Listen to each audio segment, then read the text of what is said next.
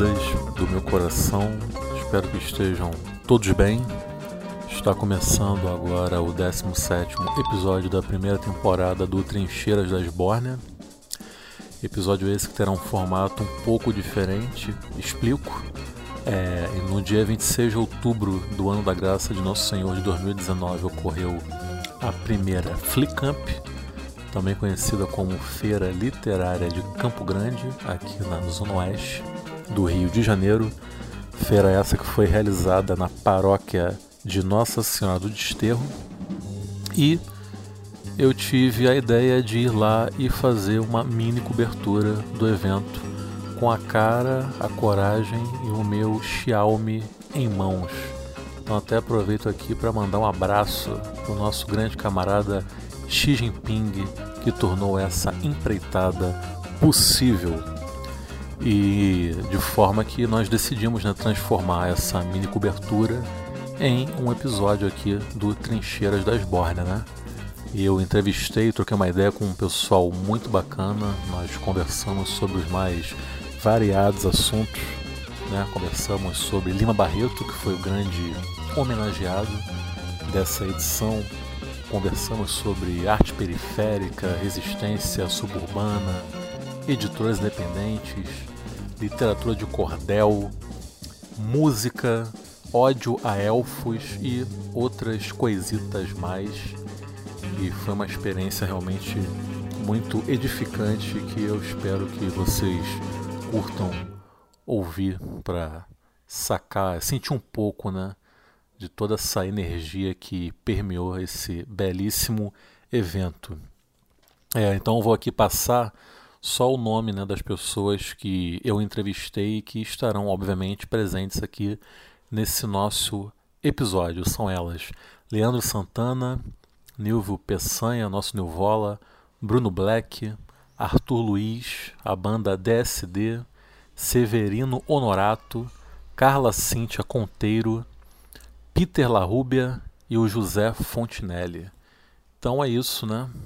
Espero que todos gostem e vamos ao episódio. E também só para não deixar passar, não posso deixar de mencionar aqui a soltura do ex-presidente Luiz Inácio Lula Silva. Então fica aqui também nossas saudações e fraternais abraços ao Lula, finalmente solto depois dessa prisão cretina e realizada sob intermédio de um julgamento totalmente viciado, embora também não tenhamos grandes ilusões e a gente saiba que tem muita água para rolar debaixo dessa ponte e que os agentes aí da direita não vão deixar barato, provavelmente, e também lamentar profundamente né, o golpe ocorrido na Bolívia, que culminou com a renúncia do Evo Morales, né? mais uma vez o abutre imperialista sobrevoando a nossa América Latina e destituindo mais um governo eleito democraticamente. Então é isso, minha gente. Vamos ao episódio. Valeu, forte abraço a todo mundo, um beijo no coração de todos vocês. A República do Brasil é o regime da corrupção. Todas as opiniões devem, por esta ou aquela paga, serem estabelecidas pelos poderosos do dia. Ninguém admite que se divirja deles. E para que não haja divergências, há a verba secreta. Os reservados deixam daquele ministério e os empreguinhos, que os medíocres não conseguem por si e com independência. A vida deve ser uma luta e quem não consegue lutar não é digno. A gente no Brasil, entretanto, pensa que a existência nossa deve ser a submissão aos acácios e pachecos para obter ajudas de custos e sinecuras. Vem disso a nossa esterilidade mental, a nossa falta de originalidade intelectual, a pobreza da nossa paisagem moral e a desgraça que se nota no geral da nossa população. Ninguém quer discutir Ninguém quer agitar ideias. Ninguém quer dar a emoção íntima que se tem da vida e das coisas. Todos querem comer. Comem os juristas, comem os filósofos, comem os médicos, comem os advogados, comem os poetas, comem os romancistas, comem os engenheiros, comem os jornalistas. O Brasil é uma vasta comilança! E esse aspecto da nossa terra, para quem analisa o seu estado atual com toda a liberdade de espírito, nasceu-lhe depois da República. Parecia que o Império reprimia tanta sordidez nas nossas almas. Mas proclamada que foi a República, ali no campo de Santana, por três batalhões, o Brasil perdeu a vergonha. E seus filhos ficaram capazes para sugar os cofres públicos desta ou daquela forma. Não se admite mais independência de pensamento ou de espírito. Quando não se consegue por dinheiro, abafa-se. É a política da corrupção quando não é do arroxo. O Brasil não tem povo, tem público! Estou aqui com o Leandro Santana, ele que é ator e diretor de teatro, oriundo da Baixada Fluminense e que acabou de participar aqui de uma mesa muito interessante sobre o grande escritor Lima Barreto. Ô Leandro, vou começar então aqui com três perguntas em uma e você se vira para responder. Pode ser? Pode, vamos então, lá. Vamos lá. Primeiramente, como começa o teu interesse pela obra do Lima Barreto? Eu queria saber também se o fato de você ser um cara negro, periférico, oriundo de Queimados, na Baixada Fluminense, se isso é, contribuiu para que você se identificasse com a obra e com o escritor. Lima Barreto. E por fim, eu queria que você falasse um pouco mais detalhadamente sobre a peça Lima entre nós, né? Como, onde e por que começa essa peça? Maravilha. As suas, as suas perguntas meio que já se respondem um pouco, né?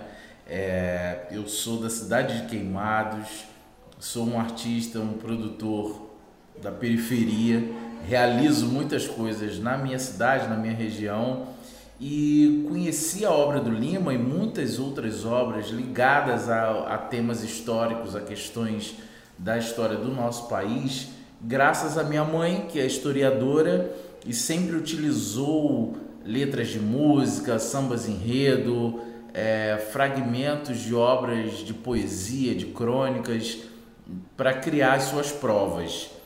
E então, através da minha mãe, historiadora, professora Conceição, é, eu conheci algumas obras da área da literatura e também coisas sobre o Lima, coisas sobre a vida do Lima. Aí participei como aluno da primeira turma da Universidade das Quebradas, um projeto da Heloísa Buarque de Holanda, e lá eu conheci a Beatriz Rezende, conheci o Aderaldo Luciano, é, conheci a Bea Meira e todos eles é, se juntaram para fazer um dos encontros, uma das aulas da Universidade das Quebradas sobre a obra do Lima Barreto. E ali me despertou muito o desejo de fazer um espetáculo sobre o Lima, é, por conta também, como você mesmo perguntou, por conta também de todas as coincidências que existem entre nós, né? É, negro, periférico, funcionário público. Então, por conta de é, muitas das coincidências, eu, eu tive o interesse de fazer esse trabalho sobre a obra do Lima.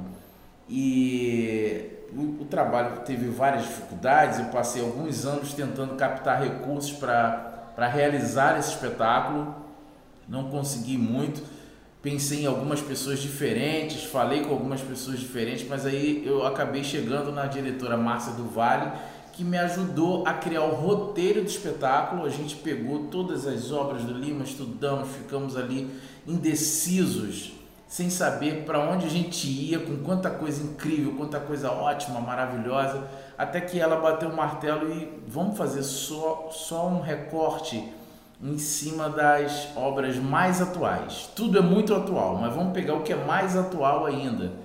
E aí a gente resolveu é, denominar o espetáculo como Lima entre nós, porque ele está, a obra dele está entre nós por conta de toda a força que, que existe nessa obra e por conta de, infelizmente, a gente ter avançado pouco enquanto república, né? É, então a gente criou esse espetáculo que chama Lima Entre Nós, estudo compartilhado à atualidade de Lima Barreto. É um espetáculo que tem título e subtítulo, porque a gente quis deixar bem claro que não é um espetáculo que encerra tudo que deve ser dito sobre o Lima, não é um espetáculo que tem a pretensão de apresentar toda a obra do Lima, e sim um espetáculo que é um estudo compartilhado, né? uma, uma, uma divisão nossa com os espectadores do que nós estudamos sobre a obra do Lima Barreto. Você começou aqui a sua explanação citando um trecho da sua peça, né? que tem aquela famosa passagem do Lima em que ele diz que o Brasil não tem povo, tem público. Eu queria saber por que você escolheu esse trecho em especial para abrir a sua fala de hoje e se nesse Brasil de 2019 continuamos tendo público em vez de povo. Assim, é, a contemporaneidade da obra do Lima é assustadora também por isso, né? Estamos aí num momento de é, muita luta na, na América Latina, estamos vivenciando imagens é, que, que nos deixam assim boquiabertos com, com todo o povo da América Latina lutando é, contra a loucura do neoliberalismo e aqui no Brasil, infelizmente, a gente tem experienciado uma certa apatia que não é nova, ela vem se agravando, na verdade. Mas esta apatia não significa que não existem Limas Barretos. É, esta apatia não significa que não existem pessoas, personalidades e uma população que vem também é, remando contra a maré e batalhando por um Brasil mais plural, mais possível, mais de todos. É, infelizmente, essa frase do Lima o Brasil não tem povo, tem público, é uma frase generalista, mas que ela encontra ressonância, porque o grosso da população, assim como na época da ditadura militar, a gente se debateu, é luta armada, vai ser luta armada, não vai ser, e a população estava lá do outro lado da, da esquina, é, pensando em outras coisas, bebendo Coca-Cola, ouvindo Roberto Carlos, Hoje a gente tem também uma grande massa da população utilizando as redes sociais, se distraindo com é, efemeridades e pensando é, que as reformas que estão sendo é, impiedosamente é, colocadas, né, empurradas na goela abaixo, né? enfiadas no povo, são reformas que no fundo, no fundo, elas vão fazer bem, ou então que elas são necessárias mesmo, e tudo bem, e vamos beber e comemorar, e vamos assistir o, o, o futebol que tá tudo certo. Inclusive, é, é, uma coisa que eu queria ter dito lá e acabou não, não consegui falando, que o Lima ele questionava algumas coisas sobre isso, sobre o futebol e o carnaval. Não que ele fosse uma pessoa amarga que odiasse o futebol e o carnaval. Ele criticava, na verdade, a nossa devoção, a nossa relação de, de é, é, paixão extrema que é, possibilita com que nós não, não, nos, não nos preocupemos com mais nada a não ser isso. Né? Muitos de nós têm uma relação com o futebol, com o carnaval, que é de muito mais seriedade do que o dos assuntos do dia a dia que interferem, interferem diretamente no nosso futuro. E por coincidência eu lembrei um pouco disso, dele falando da, da americanização, né, que nós sempre sofremos, e, e, da coisa que ele dizia aqui da, da própria Zona Oeste, ele dizia que que é coisa mais ridícula do que Bangu Futebol Clube? É, é, futebol, é clube, ele defendia a língua portuguesa, né? A gente estava importando tudo na época, como importamos muita coisa até hoje. E aí eu fiquei lembrando disso Agora o meu Mengão, né, o meu Flamengo ganhou aí lindamente do Grêmio, mas no mesmo num dia depois a gente tem aí a aprovação da reforma da previdência e você olha nas redes sociais, você anda um pouquinho nas ruas e um comentário é muito mais importante do que o outro, né? E eu, eu me sinto um pouco assustado, assim como o Lima Barreto, com essa, essa loucura meio, essa coisa meio doida da gente, né? Eu acho que é muito mais importante falar sobre o Flamengo e sobre a vitória do Flamengo sobre o Grêmio do que uma reforma tão absurda que fere tão o cruel, futuro, né? tão cruel, que fere o futuro de tantos trabalhadores, tantos. Pô, eu fico pensando no meu filho que está com 5 anos, o Jorge. Como é que vai ser para o Jorge se aposentar? Que loucura, né? Porque daqui a alguns anos eles ainda vão piorar mais essa reforma. Vai ter daqui a pouco vai ter um outro pacote, uma nova mudança para piorar essa reforma.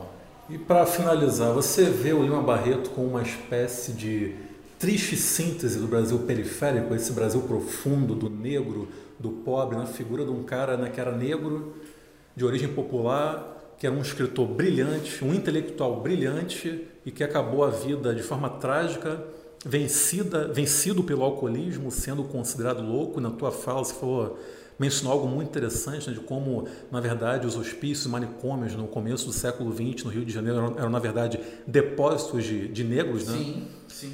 Então você vê o Lima Barreto. Tu acha que, você acha que o fato do Lima Barreto ser um escritor, uma, uma figura tão brutalmente subestimada, se liga com, com esse brasileiro das profundezas, das camadas periféricas? Porque eu fico imaginando a quantidade de Limas Barretos que podem ter agora numa favela do Rio de Janeiro, no sertão nordestino, no interior do Acre e aí por diante, que acabam não tendo nenhuma oportunidade. Porque, bem ou mal, o Lima Barreto ainda conseguiu eternizar a sua obra, né? Ainda que tenha morrido na miséria de forma trágica. Mas, na verdade, a maior parte dessa população pobre, negra e miserável sequer tem a, a menor oportunidade de botar a sua cara ao sol, né? É, eu acho que é isso, eu acho que você falou tudo. É, quantos Limas Barretos, quantas Carolina Maria de Jesus, quantos e quantos a gente tem espalhados aí no, no Brasil, dentro dos Brasis que existem no Brasil, né?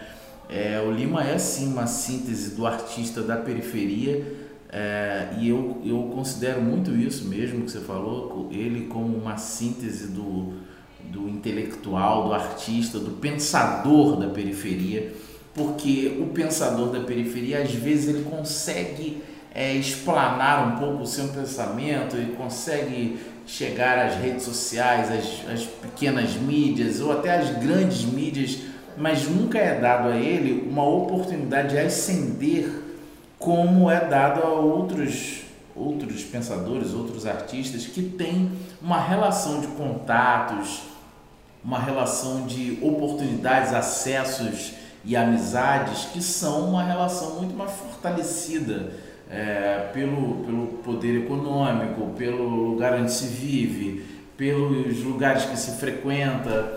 Então é óbvio, fica muito claro que o Lima é sim uma síntese desse é, artista periférico. Leandrão, muito obrigado. Força e sucesso na sua jornada, cara. Valeu mesmo. Valeu.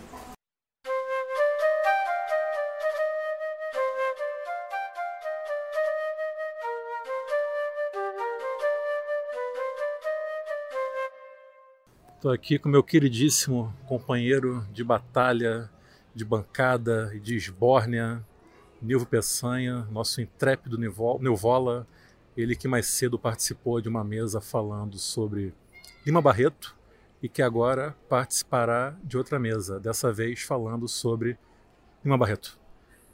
Neuvola, por que Lima Barreto é um escritor tão necessário aos nossos dias e aos nossos tempos? É, foi o que eu falei até no encerra, encerramento da mesa, né? Hoje em dia a gente tem um monte de artista e intelectual que se cala, ou tem alguns que deveriam se calar, né? É, e, e ó, pelo contrário, né, Lima Barreto se recusa a se calar, né? Ele não, não se cala, não se cala nem depois de morto. Então imagine Lima Barreto se estivesse vivo hoje, como ele estaria combativo diante é, de um governo, de uma realidade que censura, que combate a arte e a cultura. Então, é, ler Lima Barreto, ler sobre Lima Barreto, estudar Lima Barreto é, é, é mais do que necessário nos tempos de hoje. Manter a história de Lima Barreto viva, né, a voz de Lima Barreto viva, é mais do que necessário. Você acha que o Lima Barreto estaria satisfeito com a homenagem que a Flicamp, em sua primeira edição, está fazendo a ele? Ah, super acredito, até porque o Lima Barreto ele é, pulsava no subúrbio, né? e o subúrbio pulsava em Lima Barreto. Então, é, na, no livro da Lilia Schwartz, é, diz que é, na, na, no enterro dele, ou, ou pelo menos no, no, cortejo, assim, do velório, alguma coisa assim, tinha, tinha pouca gente, mas do nada começaram a surgir pessoas anônimas seguindo e gritando o nome do Lima Barreto. Então, para você ver como, como o cara era assim, como as pessoas, pessoas anônimas, pessoas do povo, se identificavam com Lima Barreto. E com certeza eram pessoas que viam Lima Barreto como gente da gente, como um deles. Então, o Lima Barreto realmente representa a gente da periferia, a gente daqui da Zona Oeste, a gente do subúrbio. Então, nada mais justo que é, a Zona Oeste, Campo Grande, a Flicamp homenageia Lima Barreto. Quem você acha que o Policarpo Quaresma teria votado em 2018, nas últimas eleições presidenciais?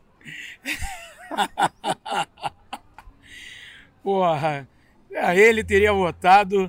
Ele gostaria, com certeza, me desculpem quem não, quem não gosta, me desculpem os antipetistas, mas é, ele não sei em quem ele teria votado, mas que com certeza ele gostaria de ter votado no Lula.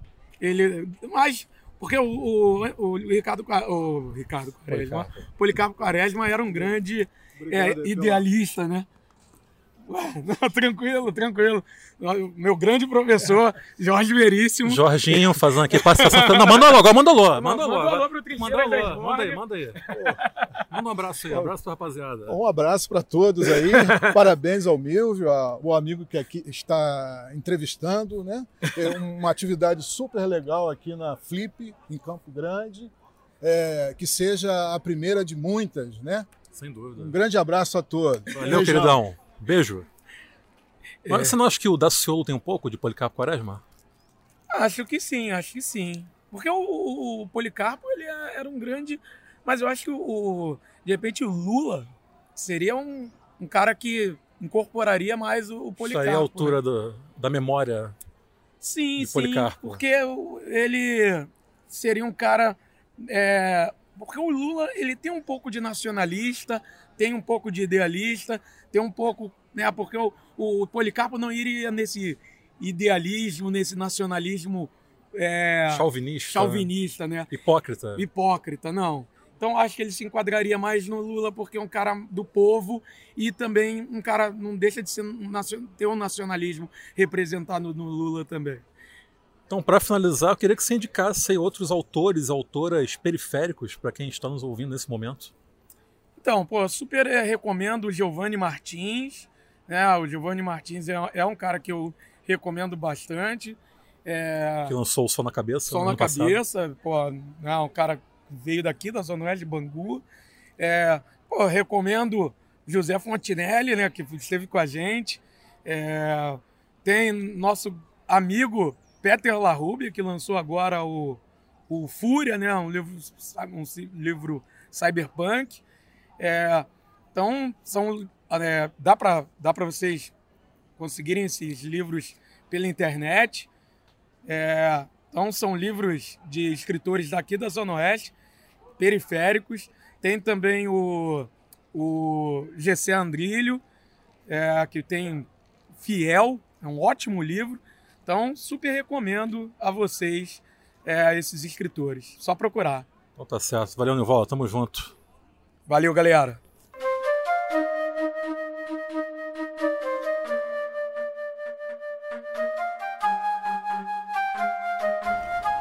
Gente, estou aqui com Bruno Black, poeta, ativista cultural, produtor cultural, cozinheiro de primeira, cara que está aí sempre atuando nas 11 posições, agitando aqui culturalmente o subúrbio, a zona oeste do Rio de Janeiro e sempre também presente em outras partes desse nosso Brasil varonil gigantesco.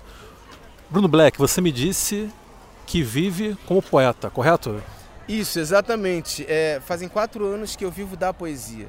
Foi justamente o momento que eu descobri que eu era artista. E antes disso eu tinha uma vida como qualquer artista. Trabalhava e também ficava tentando me dividir entre vida, entre aspas, normal e vida, entre aspas, anormal.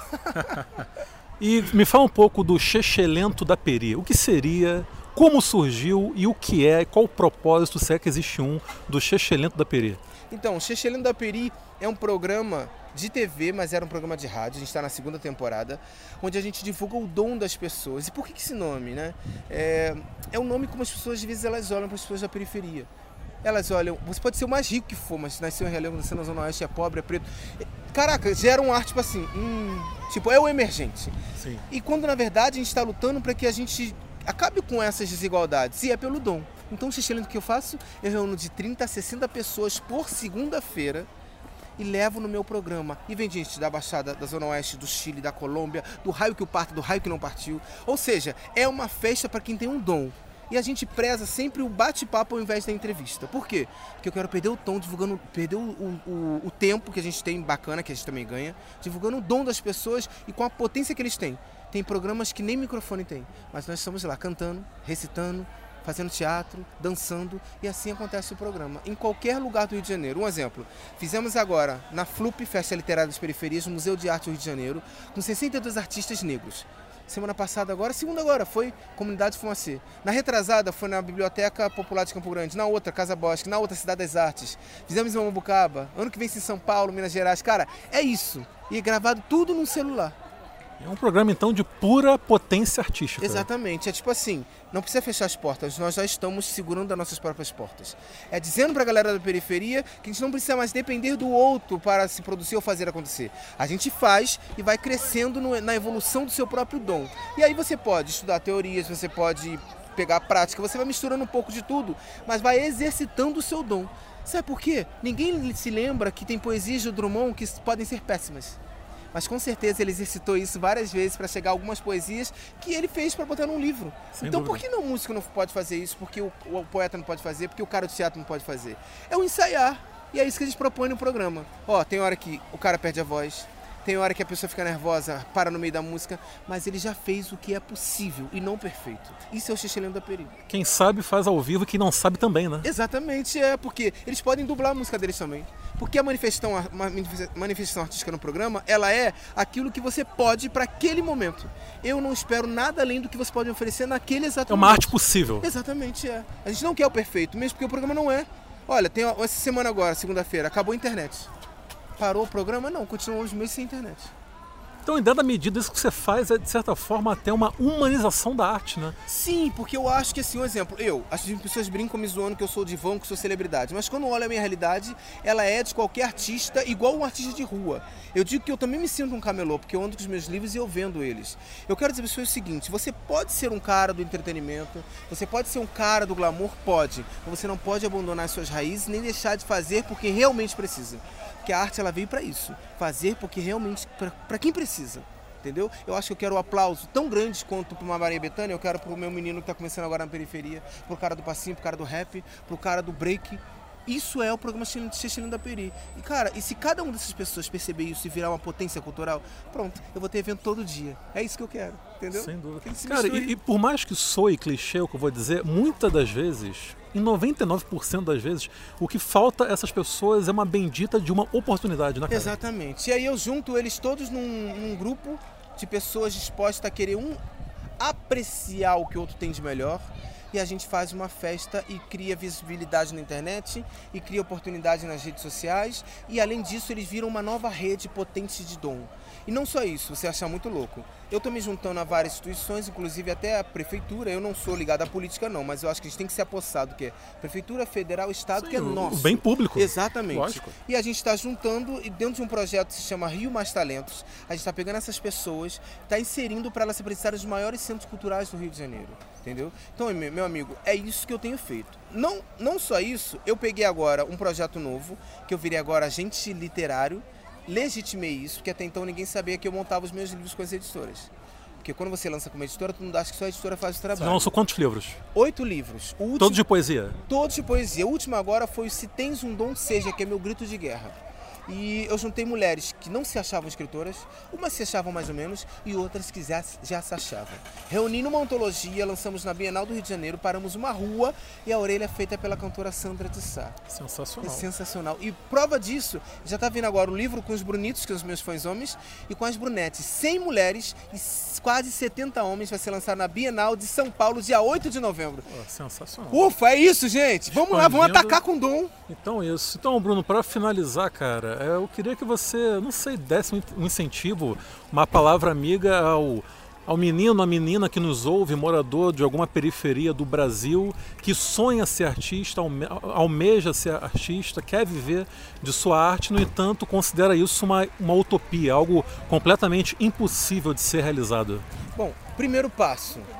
Para de querer um mundo muito perfeito. Começa a fazer. E fazer o seguinte: você pode escrever uma poesia, eu te amo, mãe, você é a melhor coisa da minha vida. O importante da poesia é que ela toque as pessoas. E a gente precisa humanizar esse processo. Quando você começa a tocar as pessoas, você começa a transformar ela nos seus fãs. E outra, não transforma isso no, no, no seu ego supremo. Pega esse momento que vão te agraciar e vão te transformar num cara. Um exemplo, eu ganhei esse telefone maravilhoso e faz com que eles também sejam potência. Divida a oportunidade deles desenvolverem coisas e eles se tornarem importantes tanto você quanto para eles. E outra coisa, gente, joga isso pro mundo. Você falou em telefone, aqui na conversa prévia que nós tivemos, você disse que grava tudo pelo celular, tudo que você Sim, faz pelo celular. Ao vivo. É gravado ao vivo, com patrocínio, com esse projeto da prefeitura que percebeu que a gente não tinha uma internet possante e resolveu dar uma internet possante para a gente rodar o Brasil inteiro e poder ter a oportunidade de ninguém nos parar. Entendi. Então é com uma internet e um celular. Um celular na mão, uma ideia na cabeça. Exatamente. E a gente projeta. Tem uns que viram documentário e vem logo o programa, como Mambucaba. Eu rodei a cidade inteira, que ela também é pequena, e logo em seguida começou o programa. Ano que vem em São Paulo nós vamos fazer da mesma forma. Cara, eu acho que é o seguinte: galera jovem, galera da antiga, tem celular na mão, tem ideia, bota pra fora e faz acontecer com responsabilidade. Vamos parar com essa história de só pensar no suicídio, vamos jogar a depressão pro alto, vamos fazer acontecer. Vocês são potência. Não sou eu que vou descobrir vocês. Eu posso incentivar. Vocês se descobrem, cheguem pra gente e a gente se junta e vira uma rede do bem. Então- é essa a mensagem. Brunão, então faz teu jabá aí, divulga tuas redes sociais pra rapaziada. Ó, por favor, Bruno Black procura, tá? Meu projeto da, como agente literário é Se Tens um Dom Seja. Eu tenho oficinas em escolas que eu desperto esse dom das pessoas, que é Dom Dom Dom. Chechelhando da Peri também é outro canal nas redes sociais. Procura lá e não esquece, eu tenho um grito de guerra. Se tens um dom, seja. É isso, gente. Muito obrigado pela oportunidade. Senhoras e senhores, Bruno Black. Valeu, meu irmão. Tamo junto.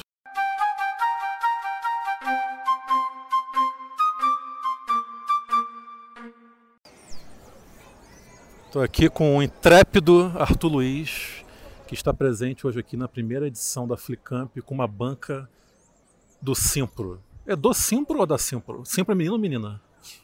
O Simpro é o sindicato dos professores do município do Rio de Janeiro. Na realidade, nós fazemos é, a defesa dos direitos dos professores da rede privada, enquanto o CEP faz a defesa dos direitos dos professores da rede pública, já que nós temos algumas coisas diferentes, já que nós seguimos a CLT, enquanto o pessoal do público não tem uma obrigatoriedade à CLT, é feito de forma distinta. E como é que tá a banca de vocês hoje? O que vocês estão divulgando?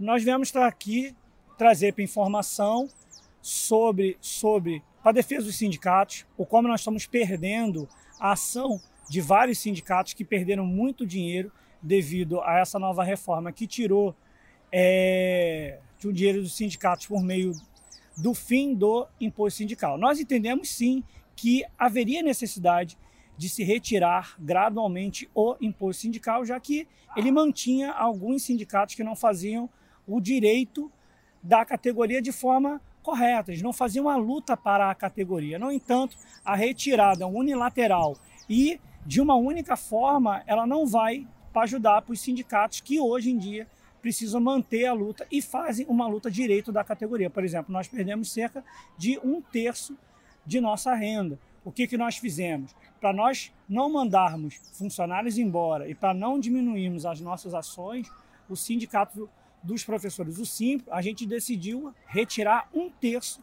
de todo o salário e ajuda de custo dos diretores internos. Então foi um alto sacrifício. Sim, sim. Nós fizemos isso exatamente para poder manter essa nossa estrutura. Até porque nós sabemos que, por exemplo, sem o Simples, hoje em dia, praticamente todos os professores da rede privada, eles perdem o direito de gratuidade dos filhos. É o único lugar daqui onde todos os filhos, independente da quantidade, têm gratuidade de 100%. Na maioria dos outros lugares, a partir do segundo filho, cai para 80%, depois 60%, depois todos são 50%. E você acha que, de uma certa forma, as pessoas, no geral, estão desiludidas ou fazendo um pouco caso dos sindicatos? Elas sempre fizeram um pouco caso dos sindicatos exatamente pela questão de que vários sindicatos não faziam a luta correta da categoria. No entanto, vários sindicatos também nunca pararam para poder reforçar para sua base, não somente na questão política, mas na manutenção desses trabalhadores. Muito além de direitos trabalhistas, esses, esses professores, como, como outras categorias, precisam de mais segurança, como, por exemplo, um grande plano de descontos em plano de saúde, em bares, é, é, clínicas, o que quer que seja. Então, assim, muitos sindicatos não conseguiram chamar muito bem para sua categoria porque, infelizmente, pensaram somente na, na chamada dessa categoria por uma proposta política, quando na realidade essa categoria também é muito marginalizada pela questão de que nós pagamos serviços muito caros e que essa, essa, essa certa é, assistência poderia manter uma categoria muito mais unida no sindicato e aí sim o sindicato iria fazer o trabalho político interno. Então, infelizmente, por não se ter isso, ocorreu com que, com que por vários anos você não teve um crescimento majoritário de, de base existente aos sindicatos, sindicalizada, né? Então, infelizmente, teve dessa forma, mas nós entendemos que precisa ter essa, essa, essa certa mudança. E por fim, existe futuro para a educação brasileira e esse futuro passa pelo, um, pelo bom, uma boa atitude, uma boa conduta, uma boa ação, uma ação contundente, melhor dizendo, dos sindicatos? Eu acho que muito além da questão do sindicato, nós precisamos, como professores, é, fazer pressão aos conselhos, porque vários conselhos eles não, eles não forçam a luta da sua categoria presente. Por exemplo, Conselho dos Químicos, ela não foca em como está sendo a formação dos químicos voltados para a licenciatura. Eles focam nos químicos voltados para a indústria. Mas isso é um erro dos próprios sindicatos que não pressionaram para que se houvesse alguma diferença, uma mudança na formação e esses conselhos também serem responsáveis. Ou se não querem ser responsáveis, então que se deem esse, esse poder para o nosso lado, já que, já que eles não querem fazer para a manutenção dos direitos da sua categoria, porque são professores, então que nós sejamos os responsáveis. Agora, muito além disso, nós precisamos de ter uma mobilização contundente sobre que tipo de educação, que tipo de formação nós queremos, muito além de ficar fazendo debates dentro de sala. Mas como nós vamos formar essas pessoas? É somente prova? A gente tem que ter uma forma diferente das pessoas entenderem de como nós vamos ensinar, de como nós vamos aprovar de como nós vamos avaliar e do que nós queremos lá na frente. Se nós queremos somente ter pessoas se preparando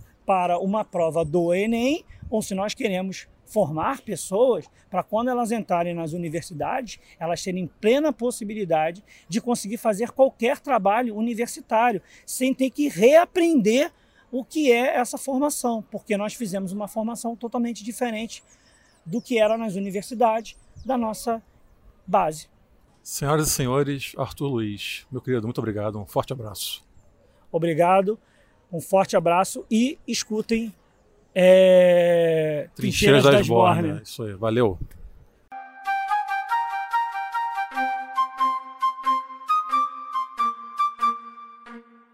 Rapaziada, o negócio é o seguinte, estou aqui com Luiz Cláudio, vocal, Adriano, birimbau, Giancarlo, flauta, Participação especial Esquimoseo Records. E juntos eles fazem e formam a banda DSD.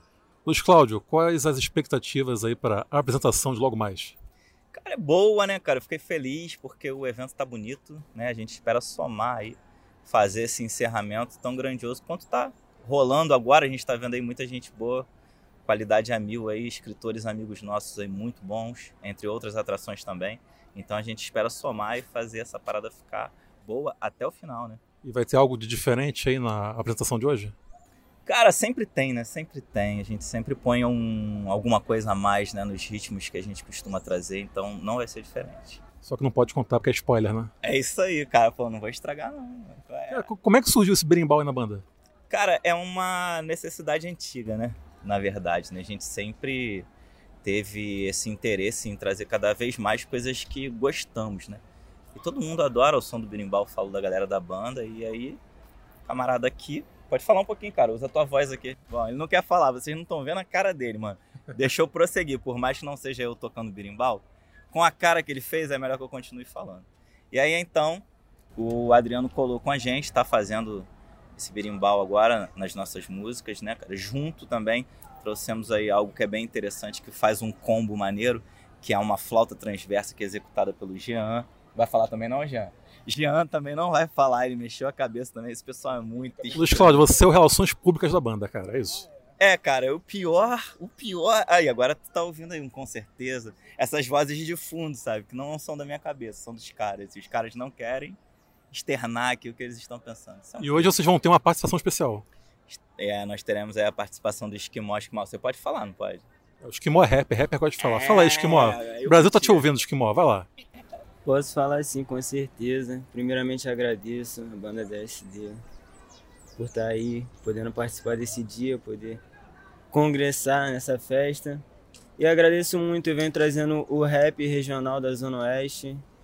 Eu sou parte da gravadora Zio Records e estamos aí. E tá quanto tempo nessa vida de rapper aí? A gente já tá nessa caminhada uns três, quase batendo quatro já. A gente já tinha umas paradas antes, mas cai de cabeça, montar o estúdio e já tem uns três por aí, entendeu? E quais são as tuas principais influências? Ah, eu escuto muito Dalcin. Dalcin é um cara que, porra, me amarro nele. Desculpa aí até por falar palavrão aí. Não, pode falar, pode é. falar. pode falar. Sabotagem, porra. É esses dois que é o meu. O meu As tuas grandes referências aí. Isso, o meu Pelé do futebol. Pelé Garrincha. É, exato, exato. Oi, ô, Luiz Cláudio, você como morador aqui do subúrbio, Zona Oeste, Campo Grande, como é que você vê aqui a realização da primeira feira literária do maior bairro do Brasil? É interessante isso, né, cara? Porque nós estamos vivendo, é, não vou colocar de forma pejorativa, mas nós estamos vivendo uma epidemia, né, cara, dessas feiras, né? E Campo Grande vem depois, né, cara, de tantas outras, né? E eu fico feliz, cara, que o Fontinelli tenha tido essa iniciativa que eu acho que já deveria ter ocorrido há muito tempo, né, cara? E eu fico feliz também que você vê que tá tendo um bom público, né? Então as pessoas estão abraçando essa ideia, porque para mim é uma necessidade. E juntar literatura e música é sempre uma boa pedida, né? É, principalmente nos dias de hoje, né, cara? A gente tá aí é, diante de situações aí que o povo, né, cara, que o povo precisa falar, né, cara? E eu acho que nada melhor do que a gente ter um espaço como esse, um, uma confraternização como essa, para estar tá externando o que a gente sente, né? Para quem não sabe, o Luiz Cláudio é o Rastafari mais nerd do Brasil. Assim sendo, você já pensou em fazer, compor uma música sobre os elfos, sobre a Terra-média, algo desse tipo? Cara, olha só, os elfos, eu sou bolado com os elfos, né, cara? Porque toda Você é merda... é anti-elfo? De certa forma, sim. Porque, assim, toda a merda da Terra-média acontece graças aos elfos, cara. Entendeu? Na boa, cara. Porque, assim... Eu encontrei um odiador de elfos. É isso aí, cara. É se... pra isso que eu gravo podcast, cara. Pra conhecer um odiador de elfos.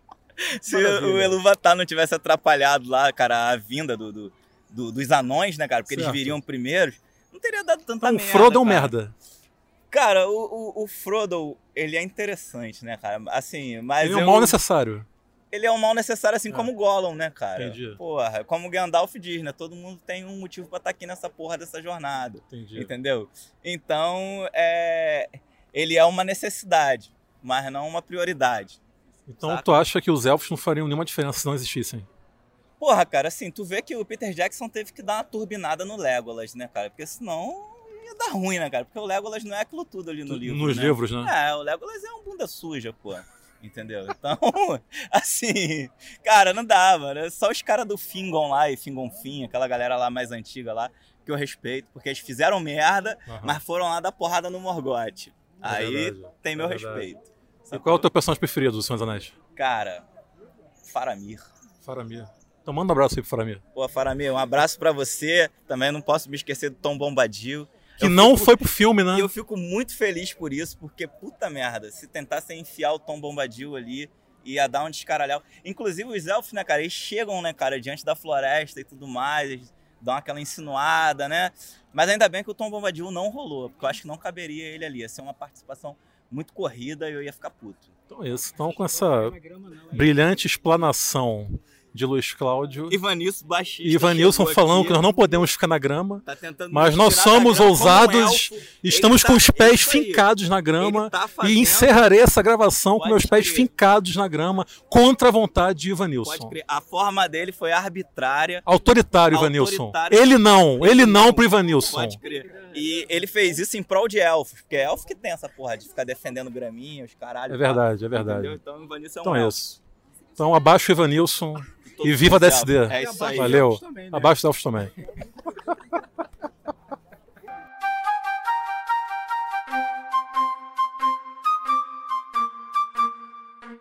Senhor, você fica um cordelista? Cordelista. Cordelista. Então, gente, estou aqui agora, tenho um enorme prazer de trocar uma ideia com o cordelista diretamente da querida Paraíba, Severino Honorato. Severino, bem-vindo, muito obrigado pela sua presença. Me diz uma coisa, como o senhor qualifica a importância da literatura de cordel para a cultura brasileira? Pois é, eu até poderia, Yuri, te responder é, em versos rimados, mas é, eu vou falar livremente, porque é o seguinte: é de um valor incalculável. E por que incalculável? Porque ela é superior às outras culturas, às outras artes? Não. É porque ela é fundamental como sendo da, das primeiras artes, das primeiras práticas culturais né, do povo, especialmente, digamos, do povo nordestino. Por isso que ela é realmente uma arte, uma cultura especial. E como é que começa a sua relação com a literatura de cordel? Pois é, começou em casa quando criança, né? Eu fui alfabetizado pela literatura de cordel aos 6, 7 anos, já fui para a escola sabendo ler e escrever, isso no interior, né? Que essas leituras aconteciam a partir de rodas familiares. Duas vezes por semana, meu pai comprava os folhetos, que na época chamava de romances, folhetos, né? E canções. Então, é, alguém da família, um vizinho, um tio meu, por exemplo, lia. E muitas vezes ele lia para o meu pai anteriormente, meu pai decorava e cantava uma parte para a gente, para a família e para os vizinhos, né?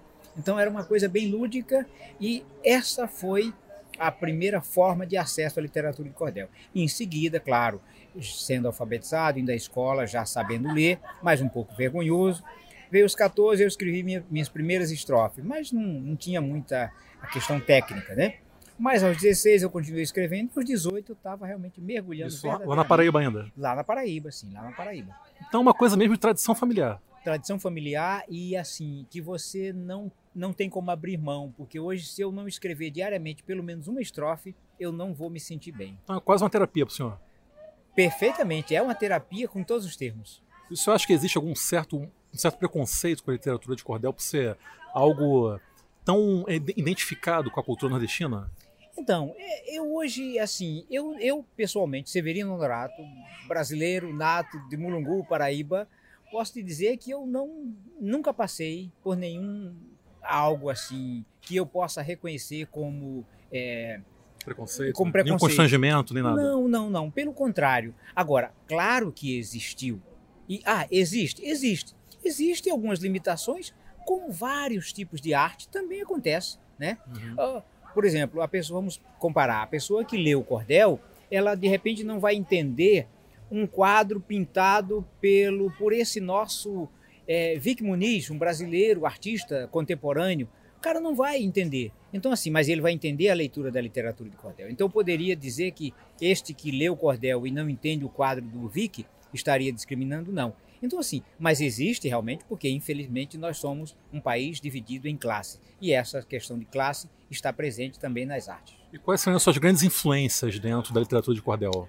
Olha, é, na verdade são os clássicos. E aí os clássicos são, realmente, eu posso chamar É, os autores, José Camilo de Rezende, Pavão Misterioso, Silvino Pirauá, não vou lembrar um título dele aqui, Leandro Gomes de Barros, que é, na verdade, o pai da literatura de cordel brasileira. Por quê? Porque ele, é, ele preparou, ele organizou, compilou a técnica que nós aplicamos hoje à produção da literatura de cordel. E Severino, para finalizar, por que ler cordel?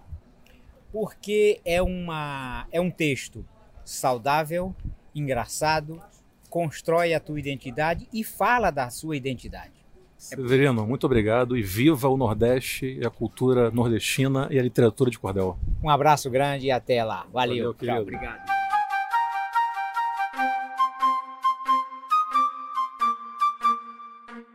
Gente, estou aqui com a escritora Carla Cíntia Conteiro, finalmente entrevistando uma mulher para esse episódio. Eu estava me sentindo mal só entrevistar homem. Mano, vamos aqui colorir um pouco esse nosso episódio aqui, cobrindo a Flicamp. Carla Cíntia, primeiramente, obrigado por ceder um pouco do teu tempo para trocar essa ideia comigo. Fala um pouco aí da tua trajetória como escritora. Ah, eu que agradeço a oportunidade de conversar com vocês. É, eu publiquei meu primeiro livro em 2009. Na verdade, foi uma coletânea de coisas que eu já vinha colecionando, né, guardando na gaveta de poemas já desde a adolescência. E foi lançado em 2009. E eu aproveitei no mesmo livro, que é aquela coisa de você estar no entusiasmo da primeira vez, lancei junto com crônicas. E logo depois desse lançamento, eu recebi um telefonema dizendo que o livro tinha sido premiado pela União Brasileira dos Escritores como o melhor livro de crônicas daquele ano. E eu fui receber o prêmio na Academia Brasileira de Letras. Sensacional. E a partir desse momento eu me senti muito motivada para continuar escrevendo, né? E como é, escritora independente, eu também comecei a editar meus próprios livros.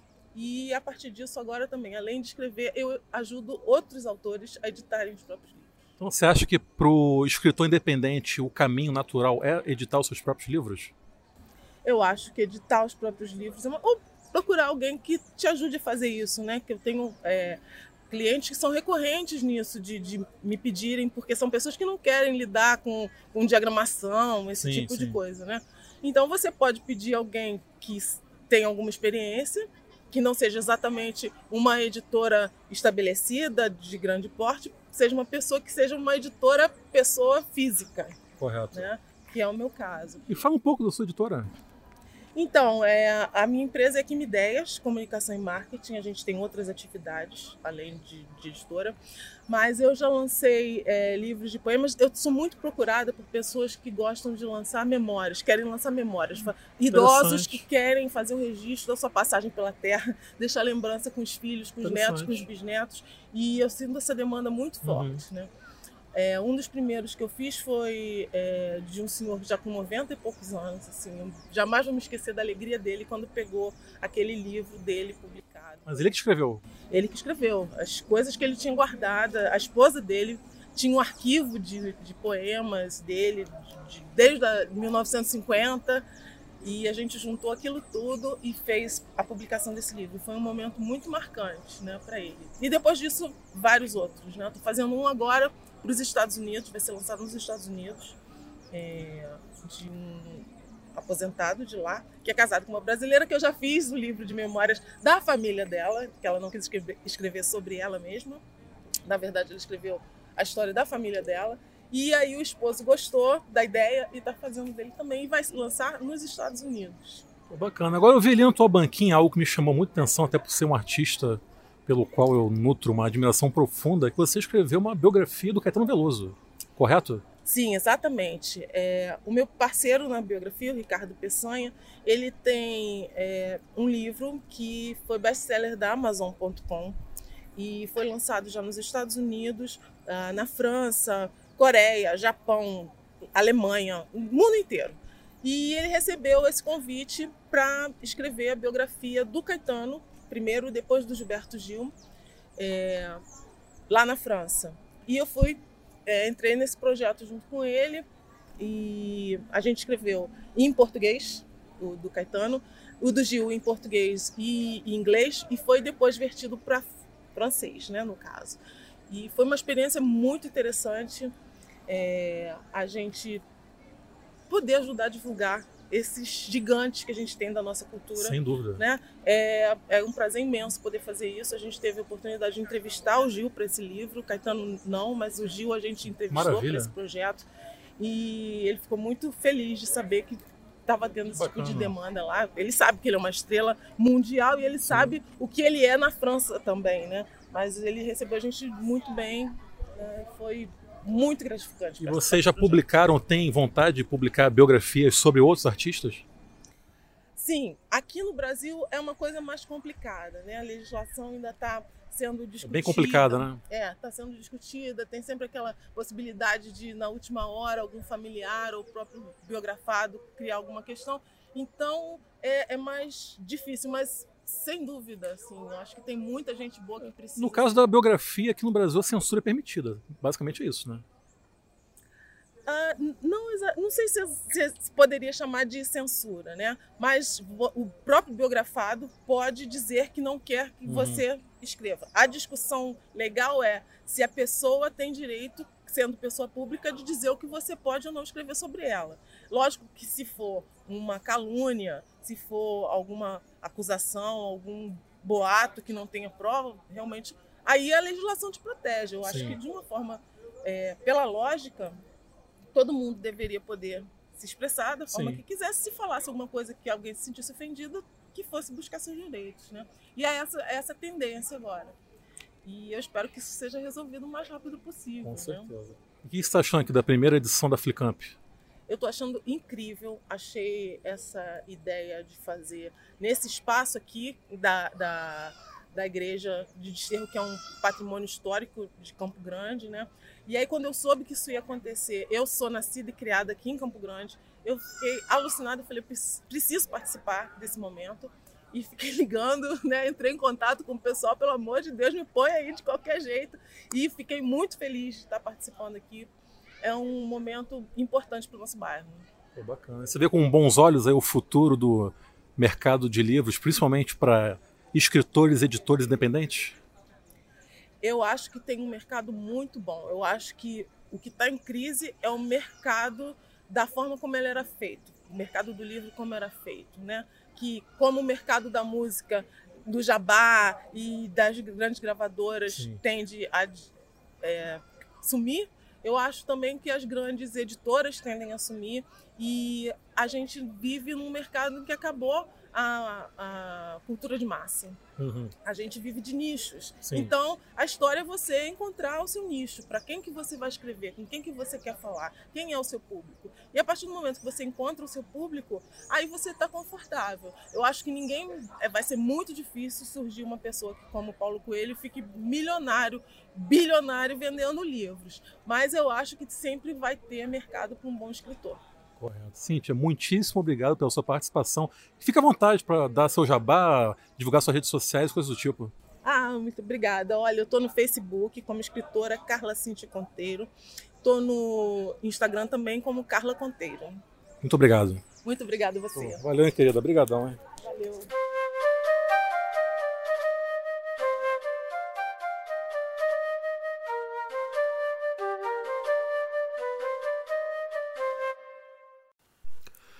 Então, gente, vocês acabaram de escutar as entrevistas que eu realizei em loco lá na Flicamp. Tiveram outras duas que rolaram posteriormente via WhatsApp, né?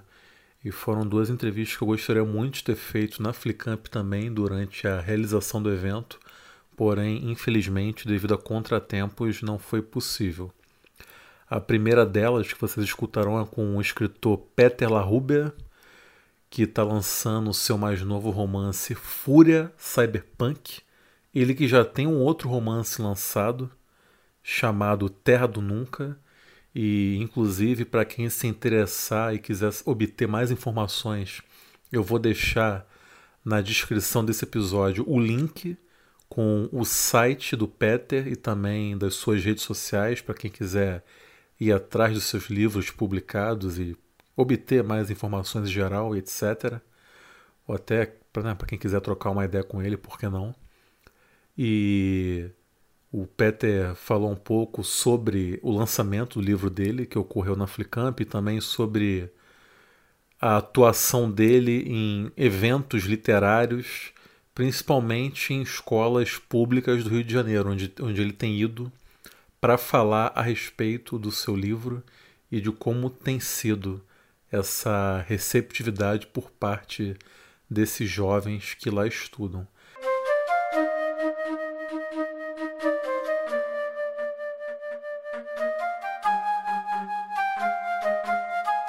Fala, camarada Yuri.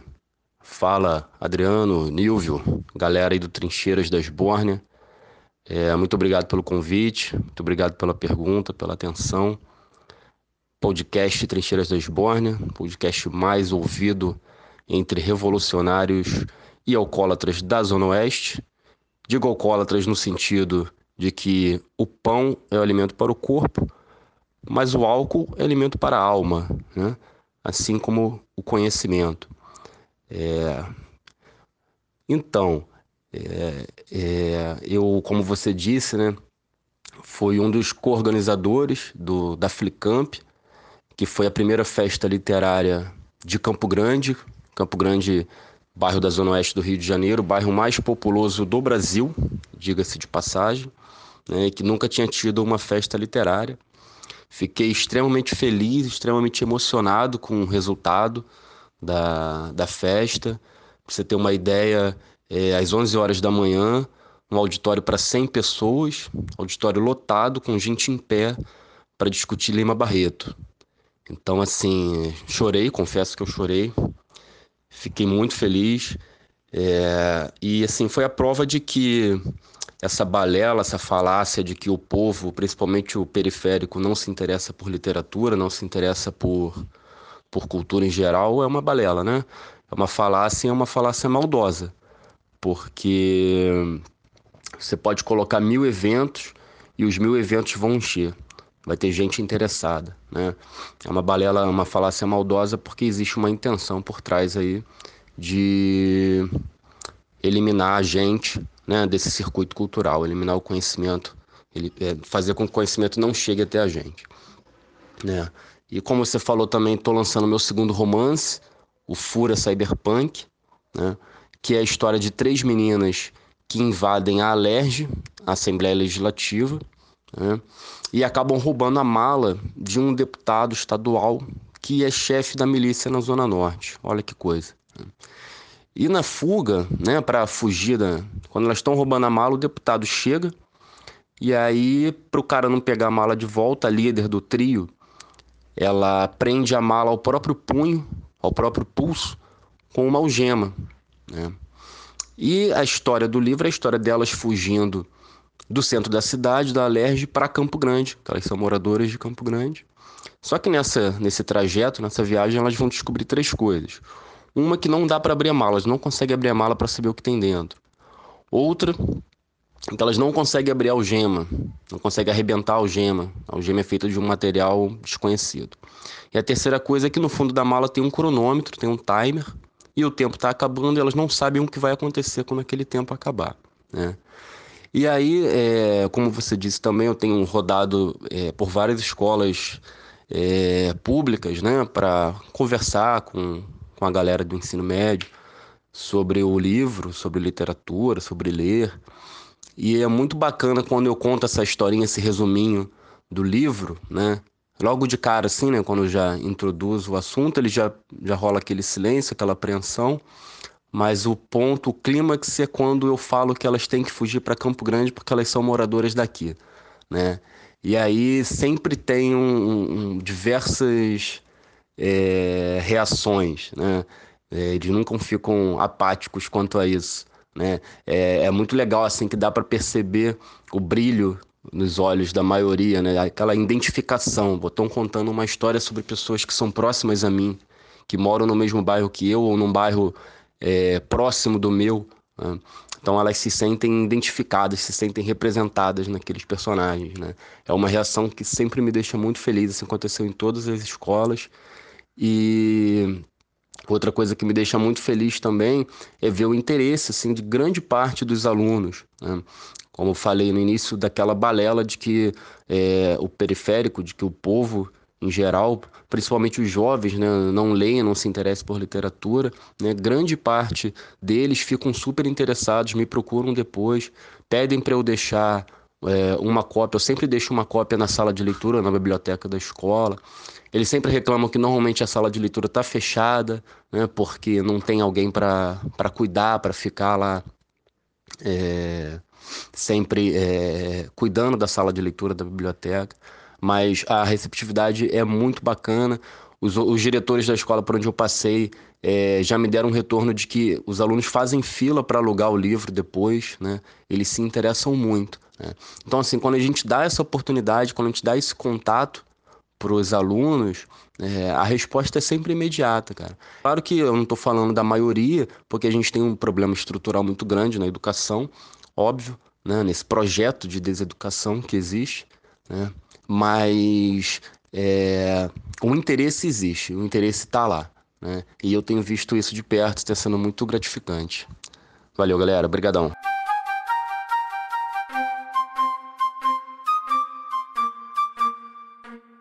E para finalizar, eu fiz ao nosso querido José Fontinelli, né, que junto com o Peter foi um dos idealizadores né, da Flicamp, e lembrando que eles juntos também formam o Clube de Leitura ZO. E eu perguntei ao José Fontinelli, ele que já participou de um episódio nosso aqui no Trincheiras das Bórnia, eu lhe fiz a pergunta que não quer calar, afinal de contas, né? Se há alguma possibilidade de ocorrer Flicamp no ano que vem e o que ele espera daqui para frente em relação a isso.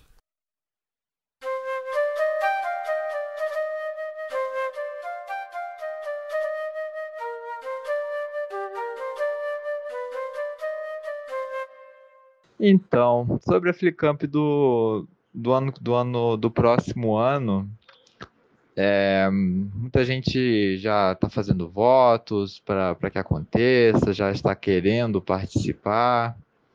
É, mas eu, eu tenho que ser sincero, né? Para que a Flicamp acontecesse esse ano, eu tive que fazer uma, uma arrumação na minha vida, né? Eu mudei de trabalho, para ter um pouco mais de tempo para me voltar para os eventos aqui da Zona Oeste. Eu também é, estou escrevendo um livro que eu, tive, eu parei ele para que eu tivesse mais espaço para focar na Flicamp. Então eu tive que me rearranjar numa espécie de entre safra, safra pessoal para conseguir com que ter tempo realmente para fazer tudo isso, entendeu? Preparar o negócio. Agora, para o ano que vem, de fato, eu tenho também outros interesses pessoais, né? O livro, por exemplo, que eu estava escrevendo, eu estou escrevendo agora, é, mas agora, mas ano que vem também, né? Eu estou escrevendo um livro de não ficção no momento. Mas por ano que vem eu vou escrever um, vou começar um livro de ficção também. Então eu vou quero terminar esse que eu travei por conta da Flicamp e começar um outro também ano que vem, que já está no meu cronograma pessoal. Então, é, para a Flicamp do ano que vem acontecer, né, a gente tem que ver como é que vai ficar isso aí, entendeu? Porque ah, é, são, muitas, são muitas variáveis. O problema é esse. Eu não posso falar que, que ela vai acontecer e também não posso falar que ela não vai acontecer, entendeu? Porque tem uma carga aí muito é, pesada em, em, termos de responsabilidade, né? Para que ocorra tudo de forma correta. E isso demanda realmente foco, tempo da pessoa, né? Então, para ano que vem, para acontecer, visto que já há uma expectativa né, né, sobre a segunda edição, vai demandar mais preparação, demanda mais coisas, mais fatores. Esse é o lance. E é, a gente tem que ver se, se de fato vai ter todo esse ambiente para ela acontecer, entendeu? Não, não depende de fato só de mim. Né? É, precisam, precisamos de mais, de mais coisas e mais fatores, e eu não posso falar nesse momento nem, nem que sim, nem que não, entendeu? Infelizmente é isso. Né? É, não posso falar que, que vai ter ou que não vai ter. É, realmente vai ter, que, vai ter que esperar, o pessoal vai ter que, que esperar. Mas se acontecer, o que eu posso adiantar é que vai ser no segundo semestre novamente, né? sem condições de fazer no, no, no primeiro semestre do ano que vem. Se acontecer, vai ser no segundo semestre.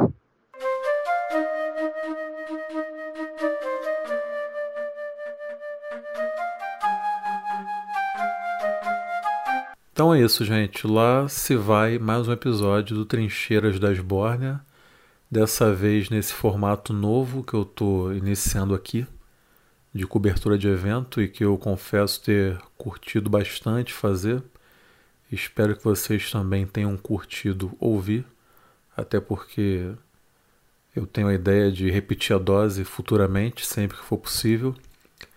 E gostaria de encerrar agradecendo a todas as pessoas que toparam trocar uma ideia comigo durante o evento e depois. Até porque, se não fosse por essas pessoas, esse episódio simplesmente não teria existido. Então, vai aqui o meu muitíssimo obrigado a todos vocês que participaram desse episódio. E é isso. Um beijo no coração de todo mundo e até a próxima. Ah, cara, brigadão aí. Vamos, vamos manter esse contato aí. Apresentar a vocês o primeiro fã do Trincheiras das Borja. Valeu, Arthur. Caralho. Cara, eu quero você no meu programa, Não, eu tá? também te quero no nosso podcast. Aí assim que for lançado, vou te procurar.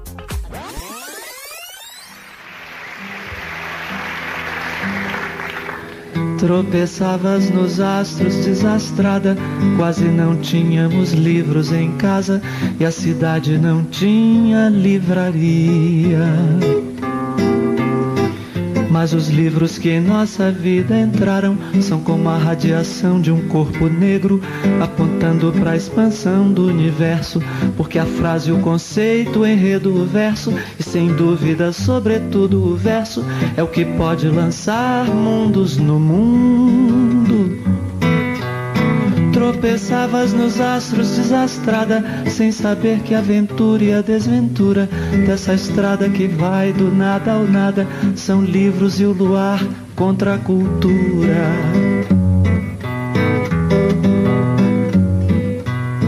Os livros são objetos transcendentes, mas podemos amá-los do amor táctil que votamos aos maços de cigarro. Domá-los, cultivá-los em aquários, em instantes gaiolas, em fogueiras, ou lançá-los para fora das janelas. Talvez isso nos livre de lançarmos-nos, o que é muito pior. Por odiarmos-los, podemos simplesmente escrever um. Encher de vãs palavras, muitas páginas e de mais confusão. As prateleiras, tropeçavas nos astros, desastrada, mas para mim foste a estrela entre as estrelas.